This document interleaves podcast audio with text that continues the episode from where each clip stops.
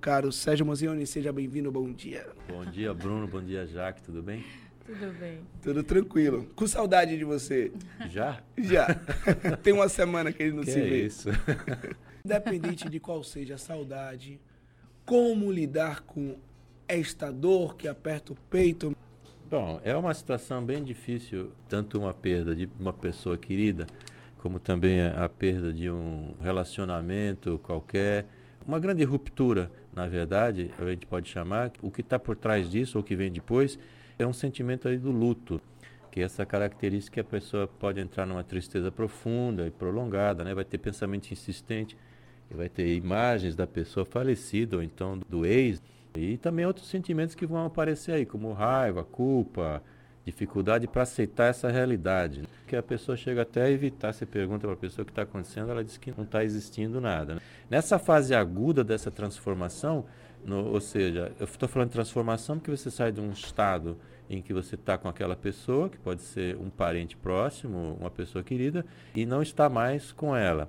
Então, a fase aguda você tem saudade, sentimento de perda, tristeza, etc. E pode até ter uma certa confusão com a própria identidade, porque, por exemplo, o luto familiar é o mais difícil que você tem de lidar, porque uma pessoa dentro de uma família, quando ela falece, os papéis da família tendem a mudar. Então, você tem que reajustar a família para que assuma papéis que aquela pessoa fazia antes. E, e também porque o luto familiar vai ter um, um pouquinho mais de dificuldade aí de ser superado, porque é um sofrimento coletivo, não é de uma pessoa só que está ali tentando superar, mas é algo mais coletivo. E quando a pessoa não morre, mas a gente precisa, de certa forma, matá-la dentro da gente, ou pelo menos reprimir aquele sentimento por um término de uma relação que seja. Sim, é por, por isso que eu estou lhe dizendo. As características são sempre muito próximas do luto, que seria uma transformação de um estado para outro. Perder o emprego também pode ser um, uma fase de luto. Existem aí o que as pessoas costumam falar muito, são as cinco fases do luto, que não necessariamente precisam acontecer nem na ordem que eu vou falar e, na verdade, não precisam nem acontecer. Pode ser que dessas cinco que eu vou falar aqui, a pessoa passe por duas ou alguma coisa assim. Mas o que seria a primeira fase é a negação, essa fuga da realidade, quando a pessoa toma o impacto ou recebe a notícia de que uma pessoa da família, por exemplo, faleceu, existe um momento de negação.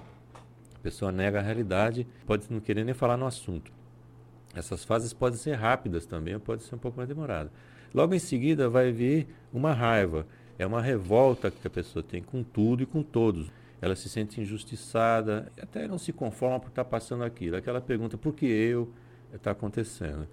Uma outra fase que viria, assim, vamos dizer, numa sequência hipotética, seria uma barganha, onde a pessoa, diante dessa situação, ela vai começar a negociar. Ela começa consigo mesma a negociar uma nova situação, começa a fazer promessa para Deus, que depois daquilo, se ela passar pelaquela situação, ela vai se tornar uma pessoa melhor, tal. A quarta fase seria aí exatamente quando a pessoa cai numa depressão, que ela se retira então desse mundo externo e vai cair para o mundo interno, a isolamento, melancolia, impotência diante daquilo, porque ela não consegue reverter aquela situação, e é um momento de tristeza bastante profunda.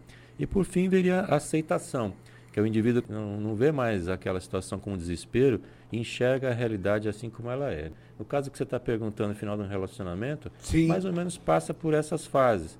Entendeu? Tem um momento que você não entende o que está acontecendo, principalmente se você for a pessoa, não que está tomando a decisão de romper um relacionamento, mas aquela pessoa que recebe a notícia. Então, ela normalmente passa um momento que ela não está entendendo o que se passa, uma negação, depois fica com raiva, depois vai tentar negociar uma maneira de preservar aquela relação, depois entra uma tristeza e, por fim, entra essa fase da, da aceitação. Quer dizer, não existe uma sequência nessas fases e a pessoa pode ficar estagnada numa delas, o que seria então um problema, ficar estagnado em qualquer dessas fases, na depressão, na, na aceitação pode ficar estagnado, porque aí já tá, saiu do problema, encara a realidade dessa forma. É importante dizer também que você vai superar isso, principalmente na perda de uma pessoa querida, você não vai esquecer. A superação não significa esquecer a pessoa, não significa você anular a história da pessoa. E você vai transformando aos poucos a dor em saudade. E essa saudade você vai poder lembrar das pessoas, ou desse ente querido, ou até do ex, se for o caso, de uma forma saudosa, mas não com raiva, etc. E por aí você vai para frente. Geralmente, assim, quanto tempo dura um luto? É muito variável, varia de pessoa para pessoa, mas normalmente se considera assim que até dois anos seja um período razoável, porque o primeiro ano do luto ele é muito complicado, porque as datas comemorativas vão ser a primeira vez que a pessoa vai passar sem aquela. São as mais difíceis. São mais difíceis. Então, é o primeiro aniversário da pessoa sem a pessoa, é o primeiro Natal sem a pessoa, São Verdade. João que a pessoa gostava não está. Então, esse primeiro ano que roda todo aquela, aquele calendário é o mais difícil. Né? Agora, em qualquer desses casos, quando o sofrimento é muito grande, tem que procurar ajuda.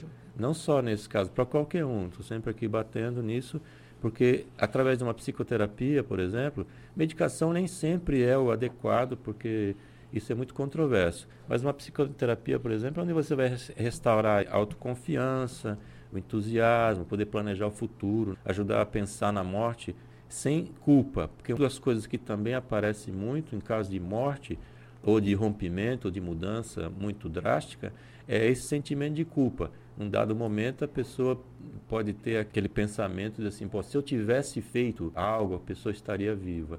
Se eu tivesse chegado antes, se eu tivesse telefonado. Isso é uma maneira de se culpar de algo que é inevitável. É que nós temos uma cultura ocidental que ela não trabalha com a morte. Eu digo ocidental, vírgula, né? porque no México, por exemplo, você tem uma cultura onde a morte é comemorada, grandes festas, etc., é trabalhado. Então, aqui, especificamente nós, a gente não é acostumado a lidar com, com a morte, com a perda, é algo muito lúgubre, é algo muito triste, é uma coisa ruim. Agora, independente se a saudade ela está associada à perda de um ente querido, de um amigo, enfim, ou ao término de uma relação, digamos assim muita gente não procura ajuda. Pessoas preferem fugir daquela realidade. E aí vem o excesso no consumo de álcool, tem a entrada na questão das drogas. Exatamente. E aí? Essa é a maneira da pessoa fugir da realidade. Sempre que você vai usar qualquer artifício que não seja a condução assim, vamos dizer, natural, você está usando sempre de uma muleta ou de uma saída. A pessoa pode enveredar aí por, pelo álcool, pelas drogas lícitas ou ilícitas, pode de fato enveredar nisso. Mas de qualquer forma, todos têm que ficar atentos.